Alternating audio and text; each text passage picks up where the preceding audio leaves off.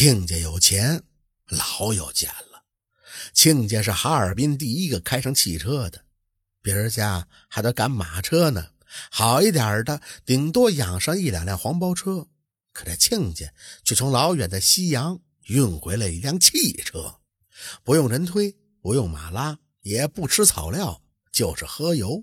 倒进去洋油之后，人上了车，突突突的开着往前就走了，老稀罕人了。亲家年轻的一代啊，有两个儿子，庆大少和庆二少。这庆大少呢，管生意，管店铺，管着亲家大大小小的一切事情。那么庆二少管啥呢？这庆二少啊，啥也不管，就这么闲着。不是庆大少不让庆二少去管，而是人家根本就不想管。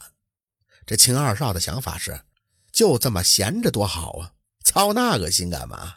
那么这庆二少是个纨绔子弟吗？不是，一点也不是。那个年代，稍微有点钱的人家，这纨绔子弟是到处都是，吃喝嫖赌的都算是好的。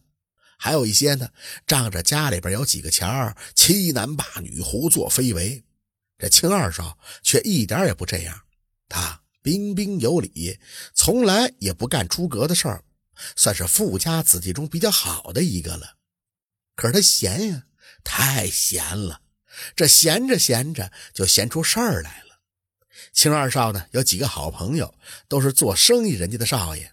那么这天呢，这庆二少神神秘秘的对他们说。啊我找着天门了，几个朋友不明所以，就问：“啥啥天门啊？”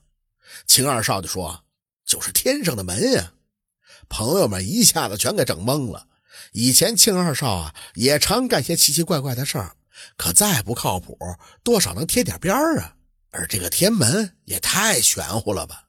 一个直性子的朋友就说：“可得了吧，上啥天啊？入地还差不多。”其他人呢也跟着不怀好意的笑，青二少被惹恼了，就说：“咋的？你们还不信啊？不信就看看去。”朋友们呢就跟着青二少来到了城东的一片老林子旁边。这片老林子是原始森林啊，那树都老高了，树冠连着树冠，遮天蔽日，连一点缝隙都没有。这青二少爬上了一棵大树，等他爬到树当腰上，就大喊了一声：“我要上天了！”他往下一蹲，再往上一跳，真的，噌的一下就飞起来了。嘿，飞上了天，穿过了树冠就不见了。哎呦，我的天哪！这货没撒谎，还真能上天呀！这朋友们等了好一会儿，也不见青二少从天上回来，就都散了。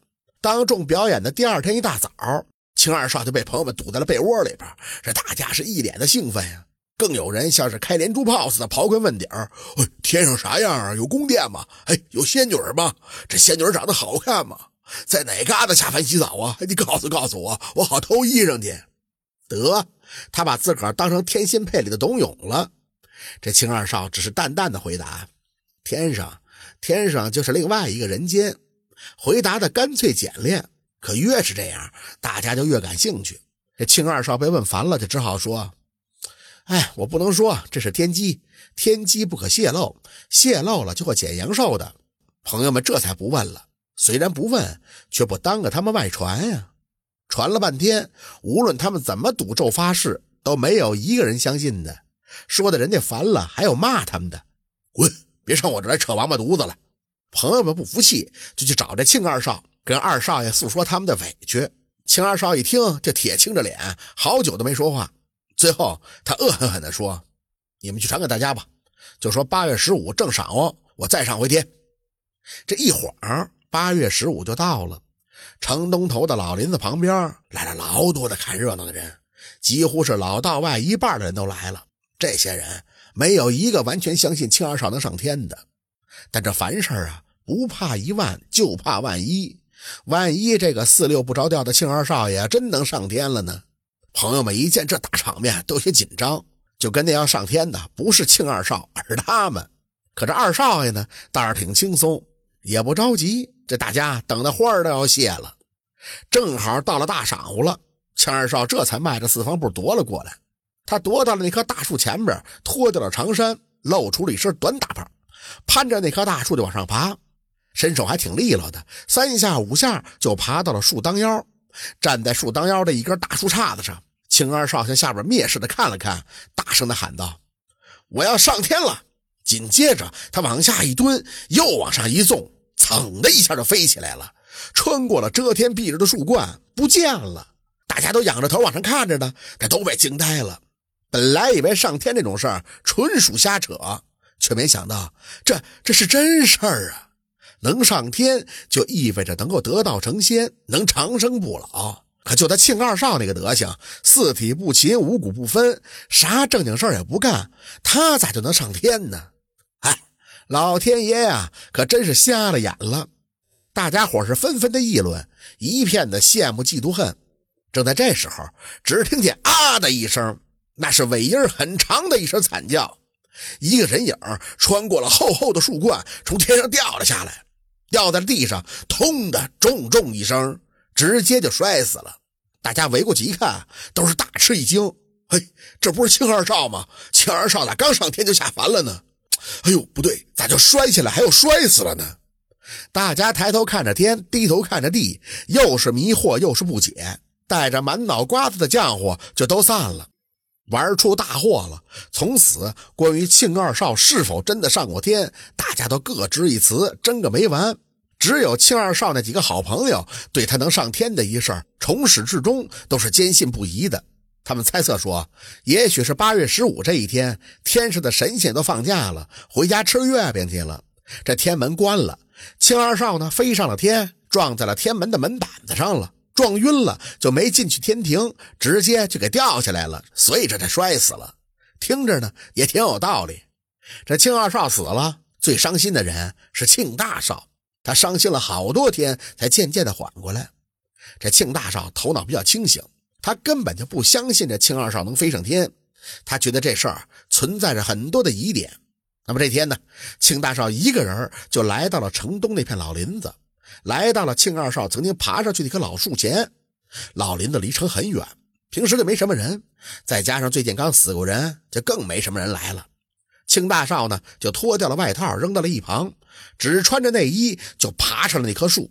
他一直爬过了树冠，都要爬到树顶才停下来。他站在一根树枝上，举目四望，这树顶的风很大，但是哪有什么天门呀？根本就没有天庭，也没有神仙。可是却有一个物件，让庆大少一下子就恍然大悟了。这不前段时间吗？庆家的汽车轮胎被扎坏了，庆家的下人不会补啊，就把整个内胎都取了下来，换上了备用的新内胎。可换下来的旧内胎呢，被庆二少给看见了。这二少爷拎在手里边抻了抻，一下子就兴奋起来了。哟，这玩意儿弹性可真好，这比皮筋啊、弹簧什么的可强多了。这可得好好利用一番。于是呢，这庆二少回到了屋里，找出了剪子，按照螺旋形打着斜的，把这轮胎就剪成了一根长长的橡皮筋儿。然后他就偷偷的来到了城东外的老林子里边，在这林子中间找了一棵好爬的树。二少爷爬上去以后，把这橡皮筋条的一头拴在了树顶上，一头呢垂下去，穿过树冠，垂到了树当腰。接着，这青二少从树顶爬下来，下到了树当腰，扯住了皮筋条的那头，用力的一抻，噌的一下，他就穿过了树冠，飞到了树冠的上边。他再用力一抻，又噌的一下，他就又飞回了树顶上拴着橡皮筋的另一头，抱住了树干。几百年、上千年的老树，这树荫茂密，不透一丝的缝隙。青二少在树冠上做的一切，下面的人根本就看不见。青二少觉得，嘿，万无一失了，这才为他的朋友们表演了一次飞天。表演完了，他就趴在那树干上，一直等到大家伙全都走了，这才爬下来。朋友们果然信以为真了，什么都没有发现。这青二少本来是觉得挺好玩的，嘚瑟一次也就得了，没想到这个飞天事件就发酵了，发酵到了他和朋友都无法掌控的地步。他呢，就决定再嘚瑟一回。从此金盆洗手，再也不干了。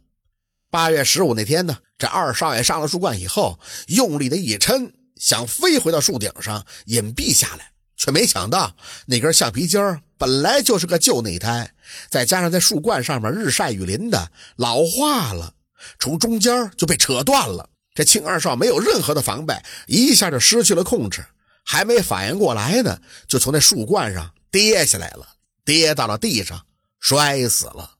明白了真相，这庆大少是哭笑不得呀。这个弟弟呀，这不就是作吗？把自个儿活活的给作死了。从那以后，再有人过来问庆大少，这庆二少究竟上没上过天呀？庆大少呢，就所答非所问。他上天了，他的灵魂上天了。问话的人一想，呵，也对，肉体凡胎哪能上天呢？上天的都是魂儿。人家庆二少啊，是魂上了天，然后就把肉体凡胎给扔下来了。这话一传出去，好多人又都信了。这庆大少倒是真希望他弟弟的魂儿能上天。他这个弟弟活着无益，但也无憾，倒真是挺适合上天，变成个逍遥自在、啥也不管的神仙。这就是二少爷上天的故事。感谢您的收听，喜欢听白好故事更加精彩。